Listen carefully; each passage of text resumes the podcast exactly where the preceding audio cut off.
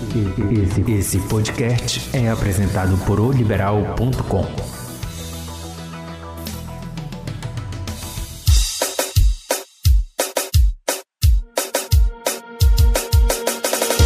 Olá, assinante! Meu nome é Marli Quadros e este é o Égua do Babado podcast de oliberal.com, disponível toda semana no portal e também nas principais plataformas de streaming. Aqui a gente faz um resumo dos assuntos mais importantes envolvendo as celebridades nacionais e sempre que possível também contamos alguma fofoca regional. Acesse o nosso portal, nos siga na sua plataforma preferida e não perca nenhum episódio. Ao meu lado, neste podcast, as colegas da redação do Liberal.com, Bruna Lima. Oi. E Gisa Smith. Alô, você! Essa A semana mulher. foi muito produtiva. Essa semana é, foi muito produtiva. Pois é, e hoje nós trazemos os melhores momentos da entrevista com os integrantes da banda Warilou. E nos babados do dia, vamos falar sobre a separação da cantora Marília Mendonça e os famosos e seus cachorros que estão dando o que falar, hein? Então vamos logo aos melhores momentos da entrevista com a banda Warilou. Todo mundo pegando aquela saia rodada, porque hoje temos uma banda muito especial na nossa live do Verão Liberal. Eu, Marli Quadros, Bruna Lima e Giza Smith vamos conversar com os grupos de maior longevidade da história da música brasileira. A banda Warilou, 100% paraense, não é, gente? Uhul! Sejam bem-vindos! Boa tarde! Quase boa noite, né? Prazer. São 30 anos de estrada e um público que se renova, né? mantendo na boca do povo os sucessos que vêm desde os anos 90.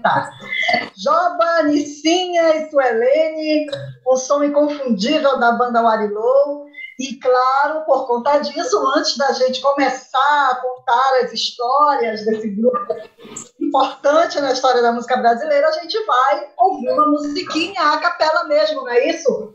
Vamos lá, vamos, vamos lá. lá. Vem fazer, vem comigo, vem de mexer, vem ter ritmo batente, no povo que vai fazer, seu corpo subir e descer, dançando eu e você, já vou aprender.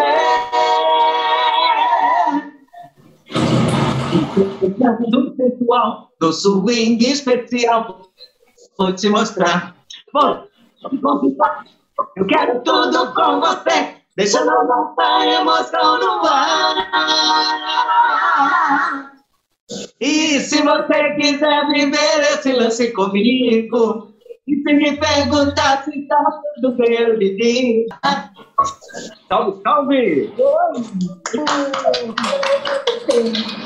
Começamos com um dos maiores sucessos, né, Bruninha? É um vício.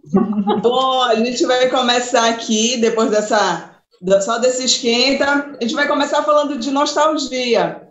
É, eu morei, eu morei por um tempo na frente da casa de show Bolero e eu lembro que vocês eram uma das bandas que tinham assim mais importância de repente, uma das bandas né, daqui do Pará tinha grande importância para essa casa de show, uma casa de show que fez história aqui. Eu queria que vocês lembrassem um pouco dessa época e da importância mesmo da casa de show como uma como uma incentivadora da cultura do Pará, né? Queria que vocês falassem um pouquinho sobre isso. Ah, essa, essa história do, do, do colégio, ela veio muito é, logo após o período que a gente fez a, a primeira aparição na TV. Na verdade, nós gravamos em 90, né?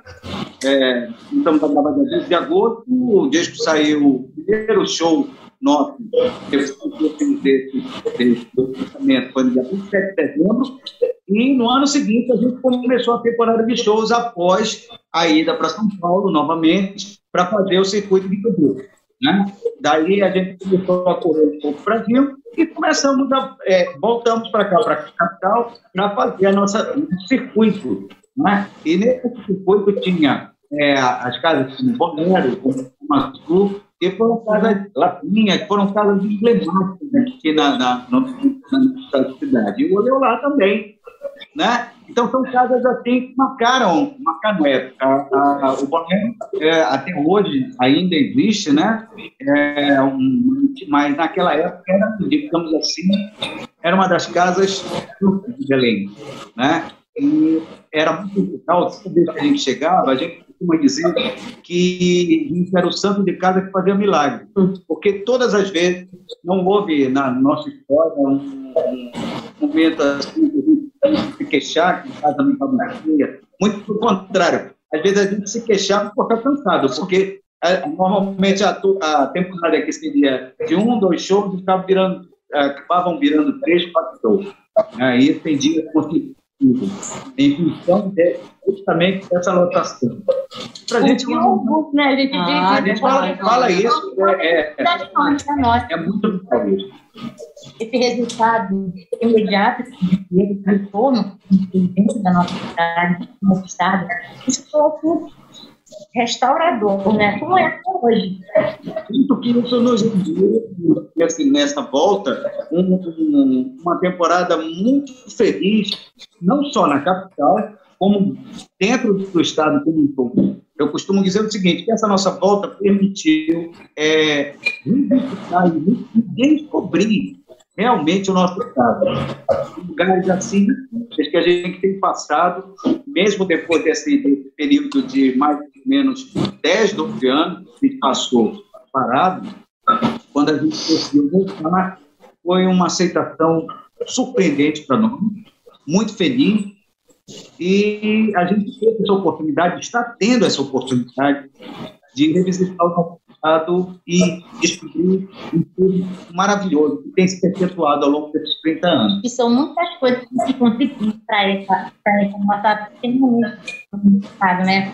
Muitas mídias, as pessoas que convivem com a gente, que nos apoiam, que nos ajudam, essas pessoas são fundamentais para que a gente consiga ter essa disponibilidade, né? Olha, que é mais interessante tudo isso é saber das pesquisas. E pessoas não nos esqueceram Entendeu? As pessoas lembram, e isso vai passando de geração para geração. Os filhos, ah, meu pai, minha mãe, minha avó. É muito legal isso. Por quê? É um som que atinge várias camadas, várias várias. Isso para a gente é mais é gratificante. É uma coisa que a gente sabe que está perdurando, gente. Né? É, a única coisa que não supõe essa alegria é uma alegria maior de saber que o Neca acabou de chegar. Ah! sabe, estava em Mosqueiro, o nosso desespero não chegava aqui, graças à nossa internet que falhou, né? Nós tivemos a oportunidade de tê-lo com a gente hoje. Ótimo. Muito isolado. Manda de ir chegando, se arrumando aí do teu lado. Então, eu queria perguntar para vocês aí justamente isso. Vocês têm, vem, assim, vem vencendo ao longo dos anos dois desafios. Primeiro é manter o grupo, né, o grupo de vocês trabalhando unido, porque a gente sabe das dificuldades de manter uma banda com mais de três integrantes durante muito não, tempo. Não sabem, não.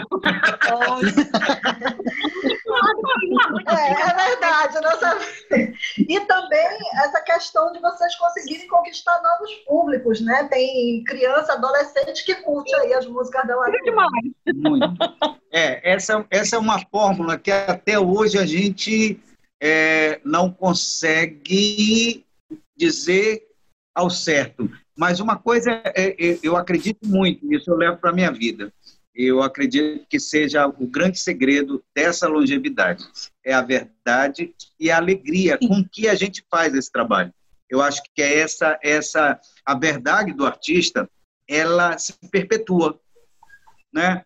E, e a gente é um, um bom exemplo disso. Esse trabalho que a gente faz, a gente faz com uma alegria tão grande, é um prazer tão grande nem sempre é, tem o retorno, principalmente financeiro, mas ele tem uma satisfação que alimenta a alma da gente. E eu acredito que alimente a alma de muitas pessoas também. A gente tem, é, ao longo desse nosso retorno, a gente tem escutado histórias de superações embalados ao ritmo da, da gente.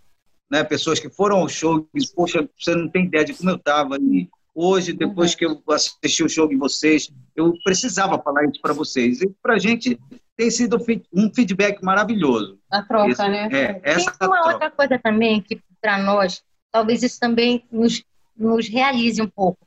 É que quando a gente vai fazer shows, as pessoas que se aproximam da gente sempre dizem assim: olha, a minha mãe adorava vocês, a minha avó, é. né? Olha, isso para nós. Isso para nós não é envelhecer, isso aí é viver.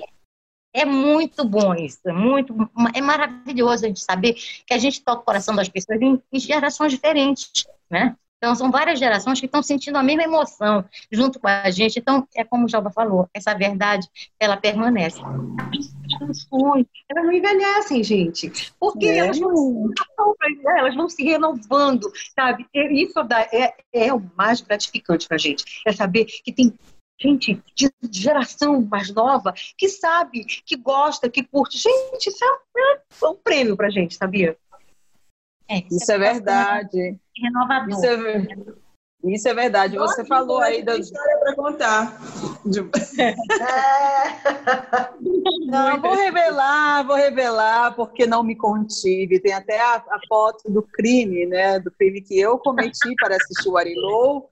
Você é assinante, não, não se preocupe em me prender, não é isso. É, eu contei que quando, vocês anunciaram a volta de vocês nas redes sociais, há uns oito anos atrás, foi isso, há uns oito anos atrás, aí vocês iam fazer um show na, na, foi, né? Iam fazer um show no programa de TV, né? Aí eu falei no trabalho, olha, eu tenho que ir ao dentista. Nada, mentira. Eu tenho que ir ao dentista e tome em conta aí. E eu fui uma pessoa muito discreta na minha fuga. Eu fugi do meu trabalho mentir no trabalho para assistir o show de vocês num programa de TV. Quais seriam as chances de descobrirem, né? né? Super discreta, super discreta, mas deu tudo certo. Tirei a minha foto, até te mostrei a foto. Daqui a pouco eu vou te mostrar de novo essa foto. Tá, eu tenho essa foto muito. Foi a primeira foto que eu tirei com o Arilou. Depois a gente estava falando que o Arilou, não sei se chegaram, se comentam isso com vocês, vocês são a cara do verão, né? O verão toca os maiores sucessos. Você viajava para o interior, você viajava para qualquer lugar, estava tocando o Arilô.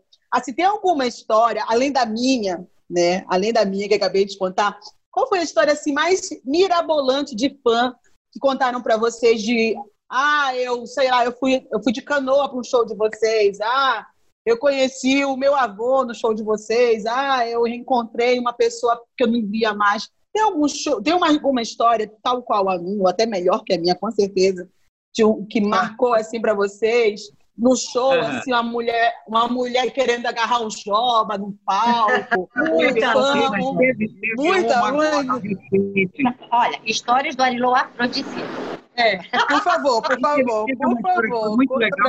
Ano passado, ano passado, em Manaus, a gente foi fazer hum. um show lá e apareceu uma coisa que há muito tempo eu não via, que era um cartaz. Cartaz. Sabe? Que a gente via muito em programa de auditório, mas a gente não tinha visto isso há muito tempo ao vivo. E nesse cartaz tinham fotos de nossos primeiros shows da banda em Manaus. Cara, era um monte de foto colada, assim, mas com um carinho tão grande e o mais especial é que era uma, uma pessoa bem jovem com aquelas fotos. E outra com o nosso bolachão, o primeiro bolachão. Maravilha. Né? É, e aí já se vão 29 anos. Né? Ano passado era 29 anos. Né? E, uhum. e, e a outra foi quando nós voltamos para a temporada de show, nós revisitamos Santarém e apareceu uma pessoa no camarim é, querendo falar com a gente explicou para a pessoa que estava na porta que ele tinha conhecido a mulher dele na, num show da gente e que naquele dia do nosso show lá em Santarém estavam comemorando 22 anos de casado. E era exatamente é, é, quase a mesma idade de tempo, quase o mesmo espaço de tempo que a gente não voltava a Santarém. Uhum. Ai, é. olha, eu, eu se fosse esse casal, ia botar o nome do filho. Isso, Eles eram de Itaituba, né? É, eles eram de Itaituba. Eles, eles souberam que a gente ia fazer o show em Santarém, eles foram de Itaituba para Santarém para assistir o nosso show. E nós chamamos, no, no, momento que a gente começou a cantar Luz do Mundo, nós chamamos o casal para o palco e contamos um pouquinho dessa história. E virou até. Mas olha, eu vou te falar uma coisa. Eu até hoje estou abismada. Por favor, se você estiver assistindo essa live, como não tem uma filha de um paraense que se chama Luz do Mundo? Eu sério mesmo. Eu colocaria, se eu tivesse uma filha, uma filha, qual é o seu nome? Luz do Mundo, pode entrar. E eu posso te dizer que dentro desse universo de, de, de canções românticas que a banda tem, é, que começou essa, essa história da música romântica, começou realmente com Luz do Mundo, que foi o segundo trabalho da banda, é, eu posso me arriscar a dizer que foi a, a, música que mais fez neném nessa geração. É verdade. Vários filhos do surgiram nessa época. Tem mais ou menos, um, regula mais ou menos da faixa de 20, 28, 29. 29. A gente, é, a gente lembra só do veraneio, né? Lá em Mosqueiro. Mosqueiro, aquela. Oh, meu Deus. É. Apropriou o seu fã-clube é, embalado ao som de luz do mundo. Eu acho aí, que é a música eu, mais icônica do, do, do repertório então, tá aí a fórmula que renova, tá vendo? Não é? é exatamente. Mas não tem, não tem nenhum fã que tem tatuado o Arilô, não apareceu esse, essas loucuras de fã ainda, assim, de, de Olha, aparecer. Não, mas, eu, é, mas tem, um, tem, uma, tem uma coisa que é muito maluca, que é uma moça chamada Vitória, que ah. ela é de Manaus, amazonense, ela, uh. e que na nossa, no, no, nosso retorno aos palcos, isso há uns sete anos atrás, né? O primeiro show que a gente fez é, depois que o Arilou anunciou, porque foi o seguinte, é, rolou o especial na TV, né? No, na semana seguinte, nós recebemos uma ligação de Manaus. A banda está de volta.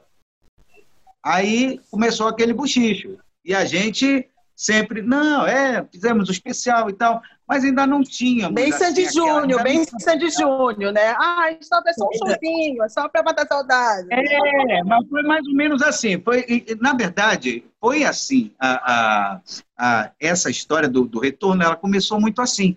Começou é. da vontade da gente fazer aquele especial, gravamos o especial, fomos convidados para um outro especial da mesma emissora, e nós fomos. Nesse dia, a Gabi Amaranto estava gravando um especial para MTV e acabou indo lá, varou lá, né? É onde ela se declarava ser fã da banda e tudo, e de repente ela varou no palco. É, ela, Dona Onete, um, uma galera bem legal que pintou lá no Eu dia. estava nesse show, eu estava nesse é, show. Eu era stalker do Morilão. A Giza tá bacana. Foi um negócio muito legal. E, eu tenho essa foto. É, e aí, depois disso, começaram as ligações. Né? Até, que, até que aconteceu da gente ir a Manaus. E essa moça, Vitória, ela nos recebeu com um bolo. Ela é cake designer e ela fez um bolo com todos os integrantes da banda. Olha! Mandou deixar lá no hotel e mandou deixar um jogo de toalhinhas de palco todas bordadas. Ela foi deixou lá no hotel. E eu achei aquilo Você... uma, de uma delicadeza, de um carinho tão grande. Depois vocês de... devem ter muitos presentes aí guardados, né? Que vocês ganharam tem, fãs tem, aí. Tem, é, jogaram umas calcinhas também. Ah. não, chegou, não chegou, não chegou nesse ponto. Eu posso dizer por Mas cuequinhas também para as meninas, né? É. Não chegou não chegou. Mas é, eu acho que essa, essa questão da tatuagem, parafraseando aí ah, essas loucuras né, que fazem. Dentro do coração da, de todo com mundo. Certeza, porque com certeza. A, cada, a cada pessoa que a gente se depara, hoje, é, eu fui surpreendido por uma mensagem de WhatsApp de uma, de uma jovem de 62 anos que fez uma declaração tão bonita para o trabalho da gente, que eu peguei, eu, logo que eu recebi a mensagem, eu peguei, espalhei no nosso grupo. Porque são mensagens que chegam de Fortaleza, de Recife, de São Paulo. Norte, é, Nordeste e o Arilô. De Roraima, né? de Macapá. é, de Goiânia chegou já, chegou de Brasília. Brasília o, é, tem um escritor lá, um jornalista, que fez esse ano, lançou ano passado, um trabalho falando sobre esse movimento todo da lambada, da guitarrada, é, é, dessas influências todas, e aonde ele dedica um capítulo muito especial a essa equipe que é hoje a banda Arilou. Porque, na verdade, era uma, o para quem não sabe, era uma equipe de estúdio formada por um time de base, músicos de base, onde estava o Neca, que está aqui atrás, né? Manuel Cordeiro, Barata e Júnior. E Júnior Batatinha. O Júnior Batatinha, depois do nosso primeiro disco, casou com a Eliane, uma cantora cearense, uhum. Uhum. né? E largou a banda no primeiro, no primeiro álbum. Né? E veio o JR depois, enfim. E essa turma, é, graças a algumas produções muito bem sucedidas na época, de outros artistas que foram recordistas de, de, de vendagem, a gente recebeu esse convite para gravar um trabalho próprio. Então, se uniu a equipe de base, a equipe do coro, que éramos nós três, né? E, e junto a isso veio o Roneri, que era o quarto elemento do vocal, mas que é um compositor fantástico.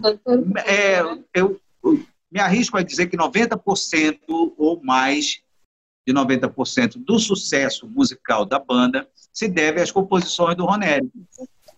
Né? E foi, um, foi, na verdade, um timaço que se uniu naquela época e era a grande promessa da gravadora. E a fórmula, eu, eu acho que foi muito, muito feliz aquela união desse grupo. Mas olha, as histórias de banda de base, de estúdio, são incríveis. Assisti, inclusive, um documentário nessa pandemia que os maiores sucessos surgiram assim. Então, o Arilou já tinha a fórmula ali, né? Porque você está comigo com tanta gente talentosa o tempo todo, só podia sair talento. E falando em talento, vamos de mais uma música aí pra gente? Vamos. Vamos uma pessoa. Agora com. Vamos colocar o nome da filha, né? É, que ela vai, vai, vai hashtag Luz do Mundo para você, viu?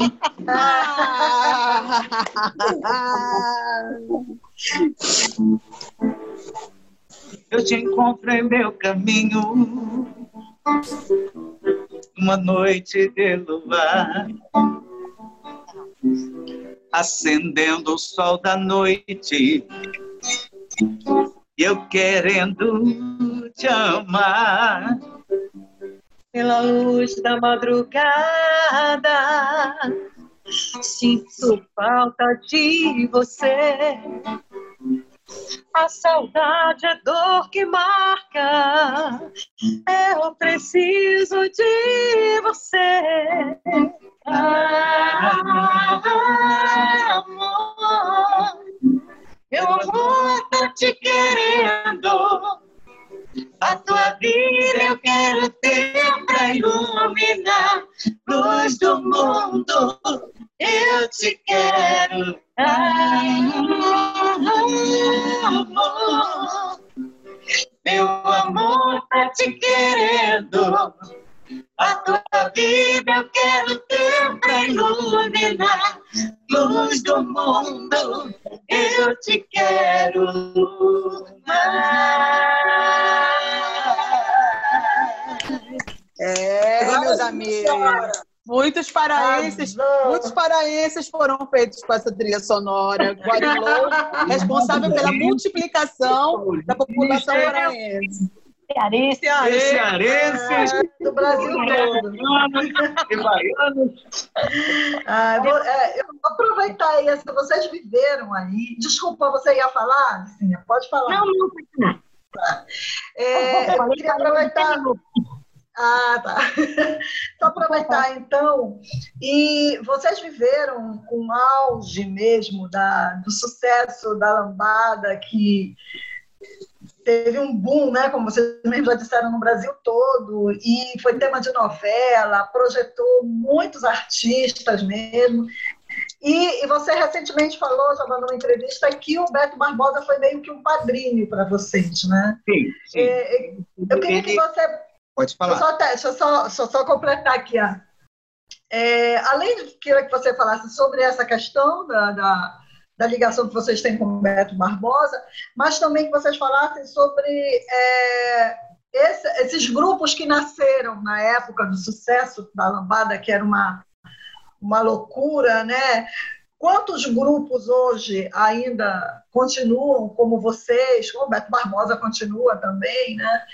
Poucos né, conseguiram continuar aí nessa estrada, tiveram, alguns tiveram que se reinventar. Eu queria que você analisasse aí, e a gente meio que vê que é, o saudosismo está trazendo muito de volta isso, né? E a gente está voltando a ouvir essas músicas gostosas de novo aí na, na área, né?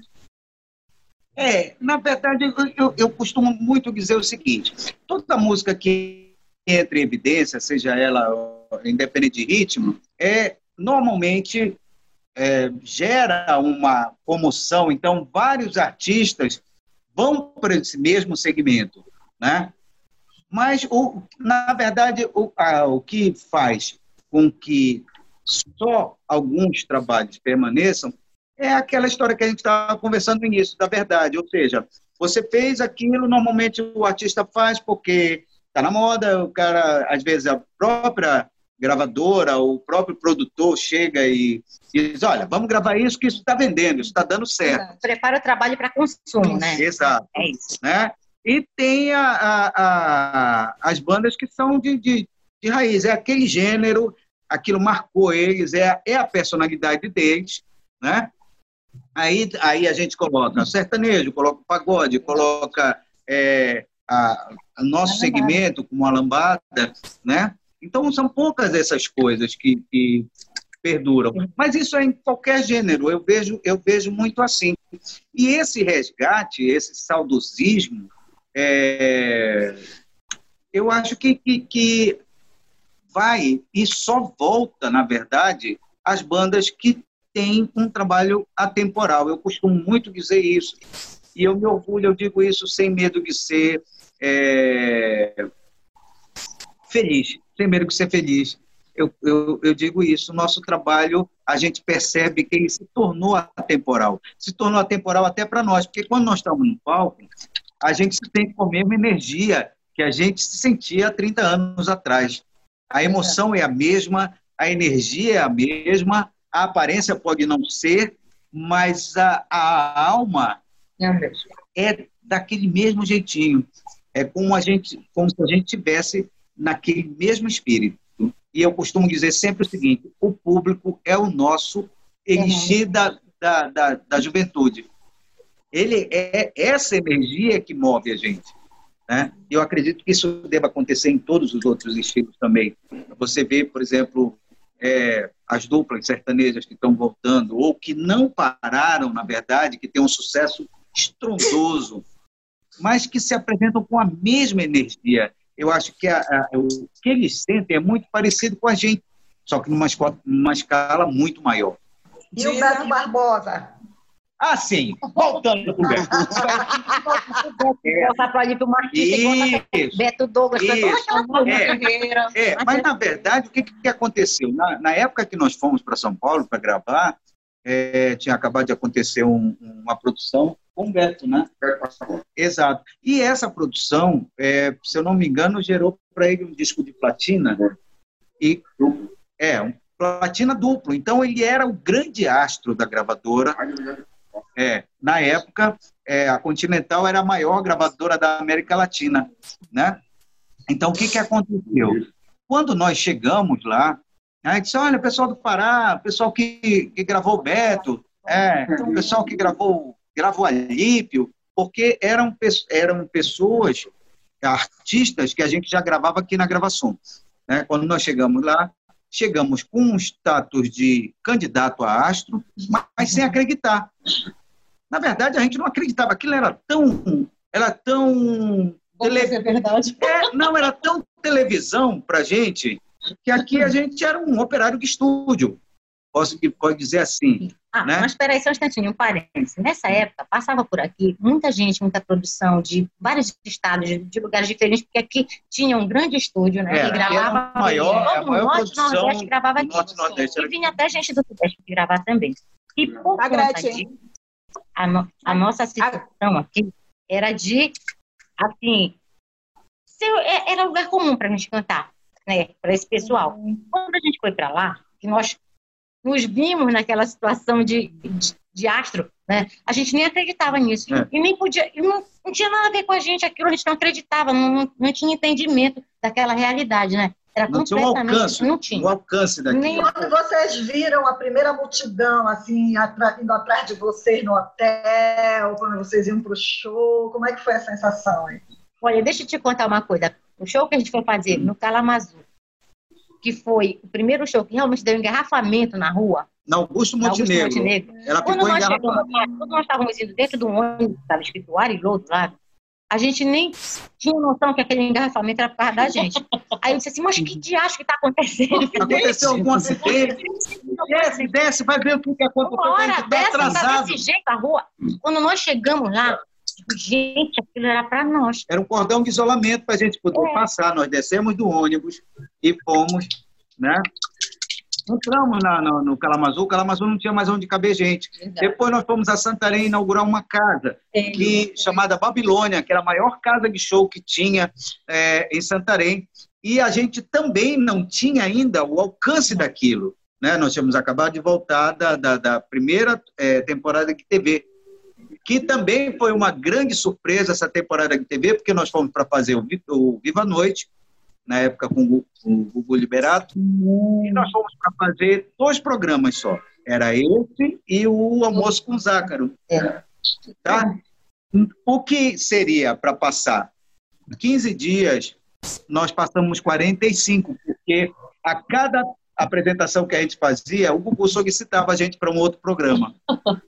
E a gente chegou, aí só desistimos mesmo do Qual é a Música, porque o Qual é a Música tinha o seguinte, se você fizesse, eh, ganhasse o primeiro programa, você tinha que ficar para o Tem que segundo. continuar. É.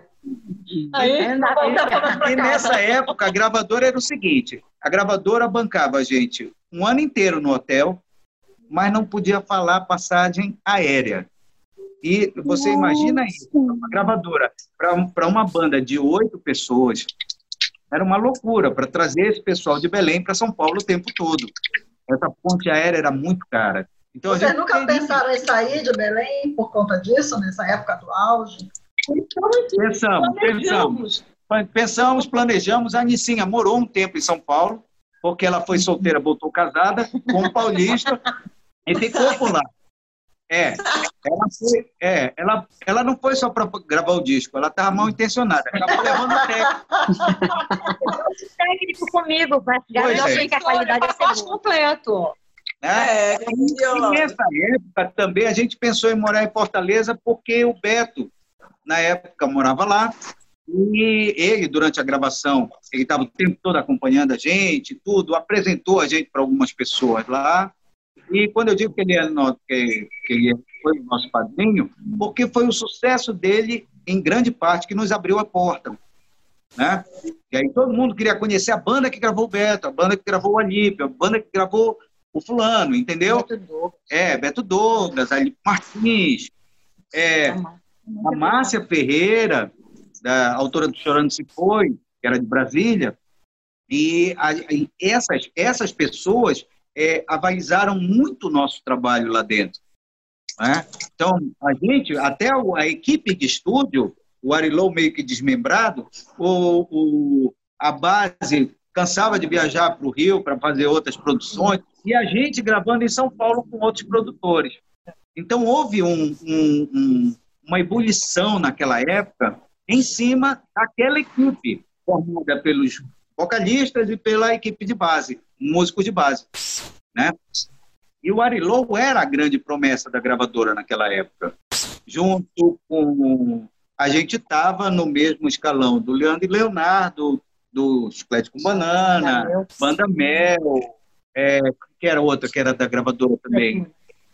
A, a Roberta também, Roberta Miranda também deu música pra gente na época, entendeu? Que era da gravadora, né? Enfim, a gente estava vivendo Um sonho. um sonho, né? um sonho de todo artista ali, a gente. É... Entrando pela porta da frente na gravadora. É isso que foi o mais gostoso. Acontecendo essas coisas tão boas com a gente, né?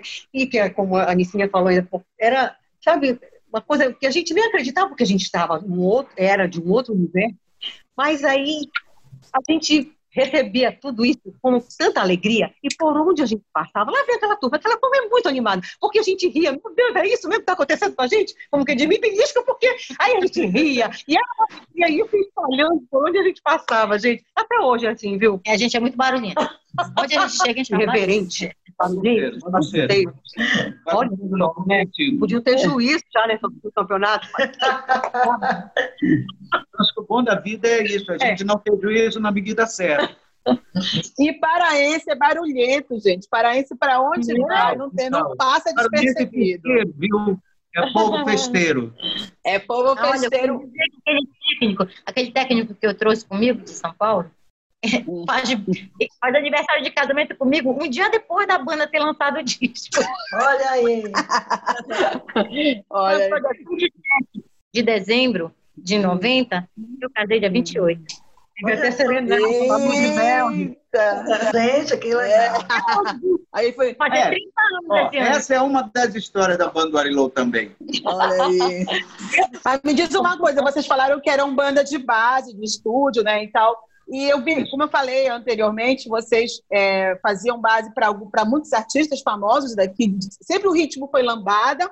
Ou a banda Warilou, uma hora, falou: não, a gente vai cantar MPB, a gente vai cantar rock. Sempre o foco foi música latina. Sempre foi isso. Ou já vocês pensaram em cantar em outro ritmo, ou chegar para outro viés? A gente, fazia, a gente fazia muito isso nos shows.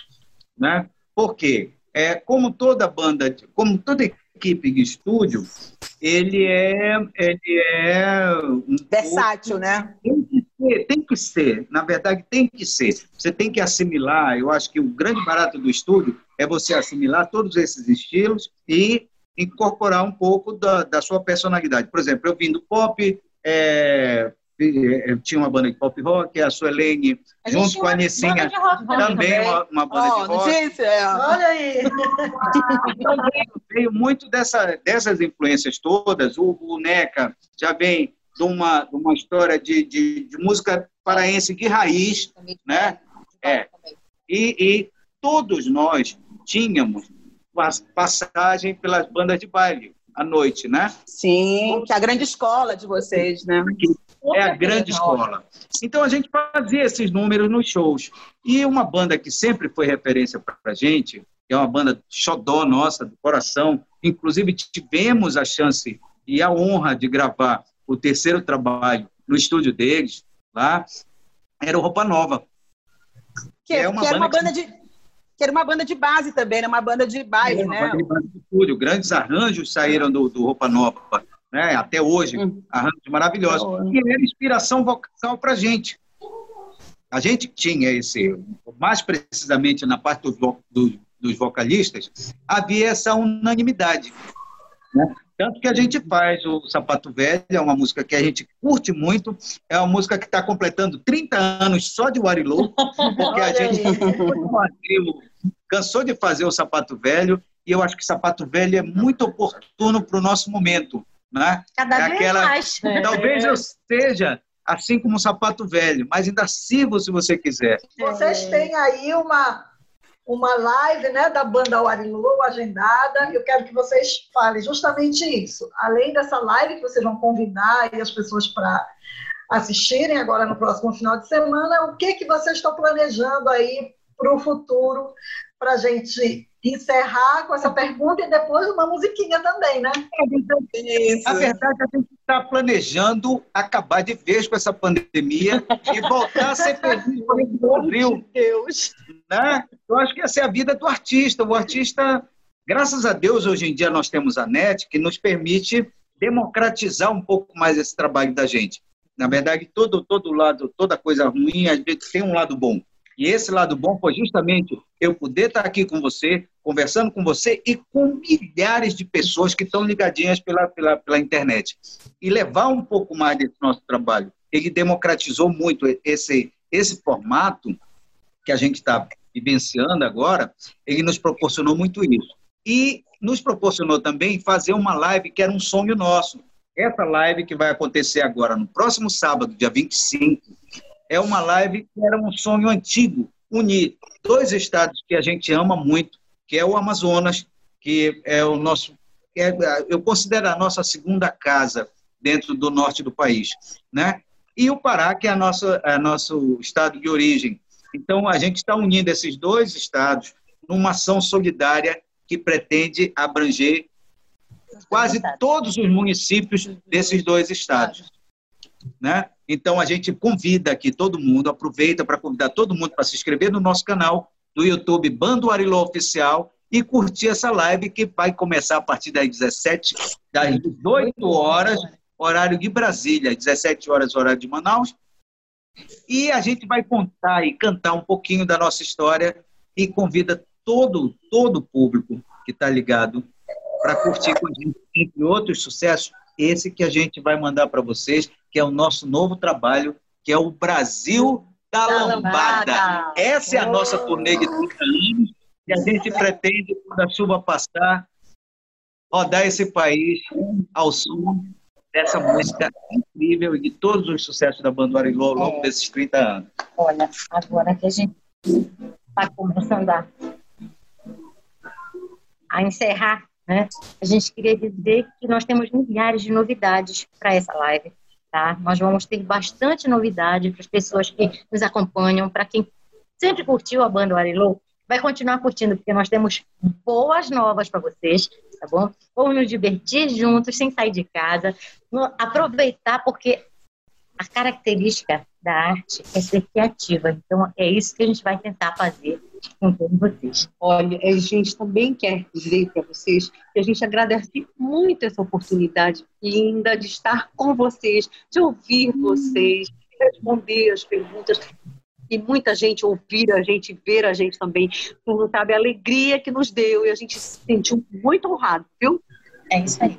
A honra é toda nossa. Nossa, a honra, é, a honra é nossa. Bom, então, então vamos... Então, vamos lá? Vamos, então, essa é a nova música do Arilou, para ficar na cabeça de vocês e nos pés de vocês, para vocês dançarem aí em casa, que, que é assim, ó. O meu Brasil da lambada, futebol, samba no pé, Garrincha, Zico, Romário, Ronaldo, Neymar, Pelé. O meu Brasil é sanfona, coco, chachada, Luiz. Já tem som no pandeiro, sou brasileiro feliz. Sou brasileiro do norte, americano do sul, latino da Amazônia, açaí, cupuaçu. Quando te vejo, eu prego meu coração maracatu. Brega, boi, batuque, maritim, tom, tom, tom. Brasileiro, sou brasileiro. Brasileiro, sou brasileiro. Brasileiro, sou brasileiro, sou. Com orgulho e amor brasileiro, eu sou brasileiro. Brasileiro, eu sou brasileiro. Brasileiro, eu sou brasileiro, eu sou. O meu Brasil é floresta, São Paulo, mundo de gente. É belo meu horizonte, meu Porto Alegre é valente. O meu Brasil é fortaleza do Espírito Santo Salvador. O beijo da natureza, terra do Cristo Redentor. Sou brasileiro do norte americano do sul, latino da Amazônia, açaí, cupuaçu. Quando te vejo, meu prego, meu coração maracatu. Sobrega boi, batuque, paritim, tom, tom, tom. Brasileiro, sou brasileiro. Brasileiro, sou brasileiro. Brasileiro, sou brasileiro, sou. Com orgulho e amor brasileiro, sou brasileiro. Brasileiro, sou brasileiro. Brasileiro, sou brasileiro, sou. O meu Brasil é pai d'égua, poeta, gente, tem legal. Legal, meu Brasil é pai d'égua, poeta, gente, tem legal. O meu Brasil é pai d'égua, poeta, gente, tem legal. Legal, meu Brasil é pai d'égua. Poeta, gente, tem legal. Esse é o Brasil da Lambada. Promete essa música, hein, gente? Muito obrigada pela presença e participação de vocês. É, foi uma alegria. A gente está tendo a oportunidade de tietar mesmo aí algum, algumas, alguns artistas que a gente é fã, né, né Gisele? Não é todo dia que o Arilô vem na minha casa, gente. Claro! Não é todo dia, pelo amor de Deus. Editora com história. Ai, Gita, É, não quer mais, tá? Antes E a gente se encontra, Muitas histórias, muitas histórias. e a gente se encontra sábado. sim, é. Todo mundo convidado, dia 25, no canal Bando Arilô Oficial no YouTube. Todo mundo convidado para a live de verão solidária da banda Arilô! É isso aí, gente. Obrigada por todos, pela presença, por quem está nos acompanhando. E até a próxima semana. E depois desse papo gostoso com a turma da Warilou, vamos aos babados da semana. Como eu, eu citei aí a, a Marília Mendonça, né, que disse que notícia ruim não se divulga, né, Bruninha? É justamente sobre ela, né, e a sua separação que está rendendo aí histórias nas redes sociais, que nós vamos comentar agora, né, Bruninha? Isso, toda semana a gente vem com uma separação, né? Nossa. O efeito quarentena não acabou. É. Apesar das pessoas já estarem né, vivendo mais de forma mais ousada aí pelas ruas, mas é, esse efeito ainda não acabou na vida dos casais. Pois é, essa semana a Marília Mendonça anunciou o término do namoro, né? Apesar de já morar com, com o Murilo Huff, né? Eles, ela anunciou que terminou, mas foi aquele anúncio assim, de forma bem tranquila, como, como os artistas vêm fazendo. Eles passam uma impressão de que são, estão bastante tranquilos com a decisão. Logo no início é sempre assim, depois é que as tretas É, começam. e depois né? vem os barracos. Pois é, aí, logo quando ela fez esse anúncio, as pessoas já vieram lá é, dizendo que ele teria traído, dizendo que teria uma outra pessoa aí no meio. Aí ela mesma disse que não, que essa história, que ela jamais, porque disseram que ele estaria trocando mensagens com alguma pessoa. Aí ela disse que jamais, que isso nunca aconteceu no relacionamento dele, essa questão dela pegar o celular e vasculhar. E ele também veio, se pronunciou, disse que estava muito chateado com essas acusações, que ele respeitava muito, que, que além de ser do namoro, existia uma amizade aí forte. E no aniversário dela, nesta quarta-feira, é, ele fez uma homenagem, dizendo que que eles são muito amigos, que, ela se- que ele sempre vai admirar a Marília Mendonça, que ele agradece pela, pelo convívio que os dois tiveram. Bom, até então tá tudo tranquilo. Bora ver se daqui a pouco vem barraco nesse, nessa história desse fim do relacionamento. Como a Marli falou, no início é sempre mil É. maravilhas, todo mundo evoluído. No final termina em confusão. Até agora tá bem tranquilo esse término. Ah, que bom, né? E você, você falou pra gente, antes da gente começar a gravar, que ele tinha feito uma declaração, né? Pra... Sim, sim, foi no Maiara. aniversário.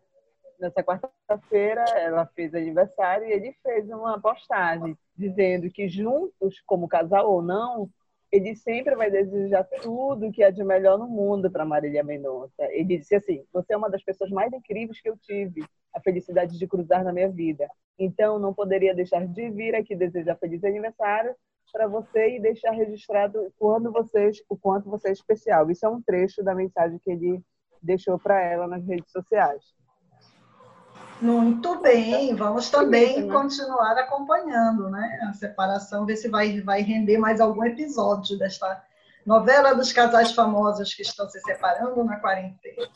né? E quem também anda, vamos dizer assim, fazendo sucesso, não são só os famosos que estão chamando atenção na, na quarentena, mas também os pets, né? Os animais de estimação, principalmente os cachorros dos famosos, né?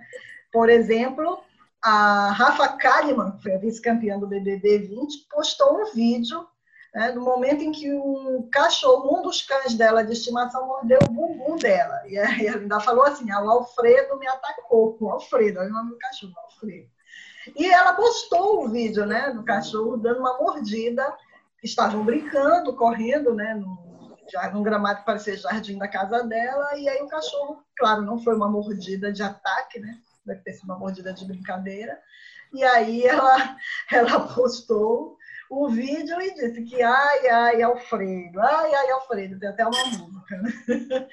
O Alfredo fez sucesso aí com a mordida na bunda da, da Rafa Kalimann. Além disso, outra famosa que se envolveu, vamos dizer aí, essa agora gerou até uma polêmica, foi a Cláudia Ohana.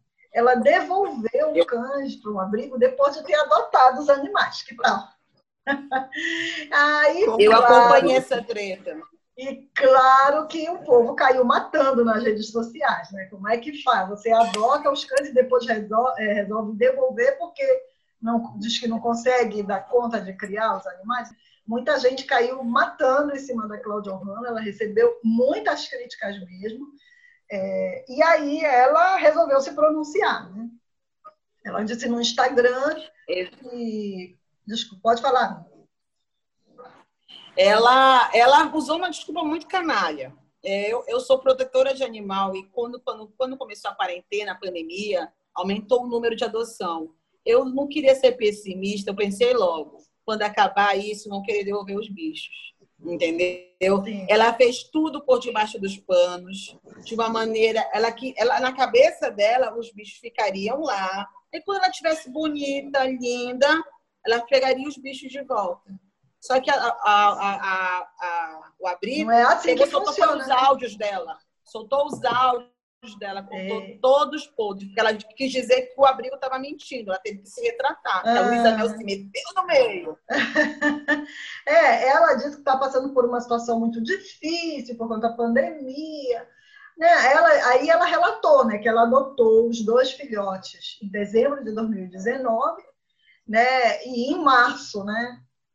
O Thor e o Tigrão estavam com ela quando começou a pandemia e ela teve que se isolar em sua casa sem, e disse que ela não podia sair na rua para passear com eles. Bom, sinceramente, milhares de pessoas passaram pela mesma situação, né? Aí ela disse que entrou, teve por causa dos problemas de saúde que teve, ela entrou em contato com a Toca do Bicho, né, que foi a ONG que fez o processo de adoção dos animais, e disse que estava tendo crise aguda na coluna, que comprometeram a mobilidade dela e que ela não conseguia mais cuidar dos animais, então estava pedindo para devolvê-los. Né? Depois ela diz que imediatamente após considerar a evolução, ela mudou de ideia e foi em busca de soluções para garantir que os animais ficassem sendo tratados por um tempo, quando ela tivesse boa, no, pudesse, pudesse pegar eles de volta. Né? Ela queria um lugar que eles tivessem espaço para correr e brincar. Foi isso que ela justificou após a enxurrada de críticas que ela recebeu. Né? Enfim, ela disse até que pensou em mandar os animais para o sítio de um amigo, mas depois é, disse que não pôde, porque no contrato assinado com a ONG não era permitido que eles ficassem em um espaço sem muros. Eu continuo sem. Assim, as explicações dela são meio estranhas, né? É, um sítio sem muros? Como assim? Né? E disse, e disse que foi o próprio abrigo que sugeriu que os animais ficassem um período com eles lá. Bom, enfim, quer dizer, ela está dizendo agora que ela não devolveu, ela deixou ele lá, eles lá por um tempo e ia pegar de volta. Resta saber. Cada né? É, resta saber qual é a verdade, né? Eu nem sabia que podia fazer. A verdade foi que o, o abrigo soltou o áudio dela Hum. E no áudio ela fala assim que ela não tinha condições de ficar com os animais, veio com a desculpa da saúde e também falou que quando os netos dela fossem lá, é, no, e, e, os netos dela correriam perigo com os cachorros, enfim. O, a, a, Toca soltou o áudio do WhatsApp, viu? Eu ouvi. Luísa Mel botou a boca no trombone. Sim, a Luísa Mel foi uma das pessoas. A Luísa Mel sempre se pronuncia com coisas que envolvem animais. Né? Sempre. Né? E ela deixou também aí o repúdio dela à atitude da, da Cláudia Ohana. Né? Bora ver afinal, qual será o destino dos pobres dos animais, né? que agora estão nesse embrólio, envolvidos nesse embrólio. Temos curtinhas é hoje. Né? É, ah, temos pessoas... várias. Vocês querem ver? Olha, eu tô com vergonha de falar de Antônia Fontinelli. É, eu já percebi que Eu nem não você aguento mais. É a fã aguento mais número um. aguenta. Mas olha, a novidade da semana envolvendo a Antônia Fontinelli foi que o Felipe Neto agora moveu um novo processo contra ela. Ui! Além daquele com o irmão, fez o individual, porque você entra nas redes sociais da Antônia, ela abriu escancaradamente uma guerra contra o Felipe. Hum. E o Felipe está dizendo que isso está prejudicando os negócios, enfim. E ela, se, e ela se defende dizendo são apenas opiniões, que ela não pode ser processada pelas opiniões dela, chama ele de covarde. Enfim, teve o aniversário né, do filho caçula dela, que estava rolando até o Tecnobrega, né? Apostou ontem nas redes sociais dela o filho mais velho e a Nora cantando Tecnobrega, né? Uhum. Então, mas a fofoca curtinha também são duas. Também de influências, mas não são influências paraenses, são influências nacionais. Pugliese voltou para as redes sociais Sim. esta semana, é, com toda aquela estratégia de marketing que a galera já está meio manjada, né? Que é aquela roupa clara, sem maquiagem, falando de aprendizados e tudo. Namastê. E é toda namastê. Aí as pessoas foram comentar que ela fez tudo muito estratégico para voltar e ela tá falando que a mídia persegue ela. Que ela sabe que ela errou, mas a mídia persegue ela, né? Outra, outro bambambam bam, bam da semana, vocês conhecem o canal Fit Dance? Que é aquele canal onde surgiu famosos como a Lorena Prota, né? Que são as pessoas que ensinam coreografias de música baiana. Olha, Sim. música baiana, né? Os sucessos do momento. Você quer aprender a coreografia? Vai lá no YouTube, né? Um canal famosérrimo Conheço. nacional. Os dançarinos estão pedindo demissão. Só hoje foram cinco. Os principais dançarinos do pit dance. Eles alegam que são mal pagos, né?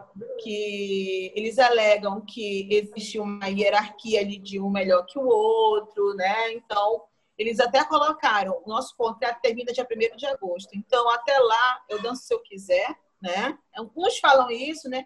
Famosérrimos. Quem acompanha o canal Fit Dance sabe que tem dançarinos muito conhecidos lá. Um dos principais nome- nomes é a Lorena Prota, né? A senhora lá do Léo Santana, né? Mas a Lorena Leozinho. não é mais desse canal. Não, mas ela, ela, ficou, Ah, ela ficou tá. conhecida, né? Sim. Além do canal, ela dançou no Faustão, né? A Sim. Lorena Prota, né? Um dos nomes conhecidos do canal. Estou usando ali para a galera ter uma referência. Mas os outros dançarinos que acompanham mesmo o canal estão vendo que está rolando uma debandada, né? Como fala, gradual, onde eles reclamam de maus tratos, eles reclamam de pagamentos pequenos, né? E que eles todos irão sair. Qual será o destino do canal mais famoso do Brasil, Fit Dance? Então, né? Vamos saber em breve. E deu a louca no Silvio Santos, né? Na última quarta-feira, dia 22. Silvio Santos acordou, 10, da- mandou um comunicado 10 da manhã dizendo que não ia ter programa, substituiu um programa para o outro e botou toda a produção maluca para botar o programa que ele quer no ar. Vou fazer um resumo. Entraram triturando, né? Que é aquele programa de fofoca. Ele Sim. resolveu dar férias, férias para os apresentadores, assim, do dia para noite, da Do terça dia para noite. do dia para noite, o galera era indo, indo para lá gravar e tudo. Ó, o Silvio Santos acabou de emitir um comunicado, ninguém vai gravar, vocês estão de férias, tá bom? E Cris. Flores, você vai entrar agora no ar e vai falar sobre os princip... é, notícias impressionantes, o nome do programa. E você vai lá e vai apresentar esse programa. A primeira- Do nada, assim, do nada. Do nada. Então a galera ficou assustada, não sabia de, de- de- Não sabia o que falar, né? Eu acho que a primeira não tem- notícia. A primeira notícia impressionante seria essa, né? da- Das férias da galera. É verdade. programa. É, é- E esse programa Notícias Impressionantes é um programa onde o espectador deve esperar vídeos que mostram acidentes graves onde vítimas escaparam sem sofrer qualquer arranhão. Ou seja, tiraram um programa de fofoca do nada para botar acidente de pessoas que sobrevivem. Agora a gente não sabe o Coisas- motivo. Coisas de Cris Silvio Flores, vai lá. Olha, gente, Santos, né, filha? É, nosso tempo está acabando, eu vou também dar uma, uma curtinha, Vocês souberam da, da bailarina do Faustão, né? Que foi Gente. presa após promover uma festa de arromba lá no balneário Camboriú, em Santa Catarina. E ela tava, ela teve a coragem depois de dizer que ela só foi presa e acusada de desacato à autoridade porque ela é branca e loira. Eu vi esse absurdo. E ela é a Natasha Ohana, de 28 anos. Ela foi detida na madrugada de segunda-feira por ter desacatado guardas municipais lá no Balneário Camboriú. Quem publicou essa notícia foi o Léo Dias, né? E, de acordo com ele, ela estava hospedada em um apartamento de luxo alugado por turistas do Rio de Janeiro. Aí a polícia militar recebeu a denúncia né, de que uma festa de arruma com som muito alto estava rolando lá. Foram até lá, acompanhados dos guardas municipais, e ela, quando viu que o povo estava lá pedindo para diminuir lá o barulho e tal, se trancou em um dos cômodos. Apesar disso, eles entraram nesse cômodo, ela foi revistada, e segundo o relato dos guardas, que também publicaram o vídeo, porque ela negou, disse que era mentira, né? E a, disse isso, que eles só estavam fazendo ela porque ela era famosa, era branca, era loira, né? Ela também tá, estaria com sinais de embriaguez. Aí tá rolando aí a treta, né?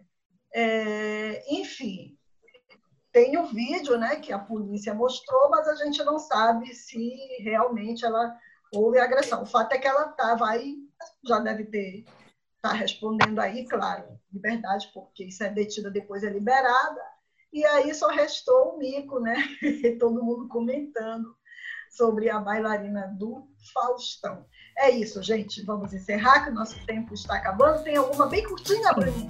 Não, Então pronto. Então vamos, tô... vamos aguardar as aí. curtinhas. é, vamos aguardar as cenas dos próximos capítulos aí das notícias que nós demos esta semana para voltar e, e trazer novos babados para vocês na semana que vem, tá? Obrigada por nos acompanhar. Toda semana teremos um novo episódio.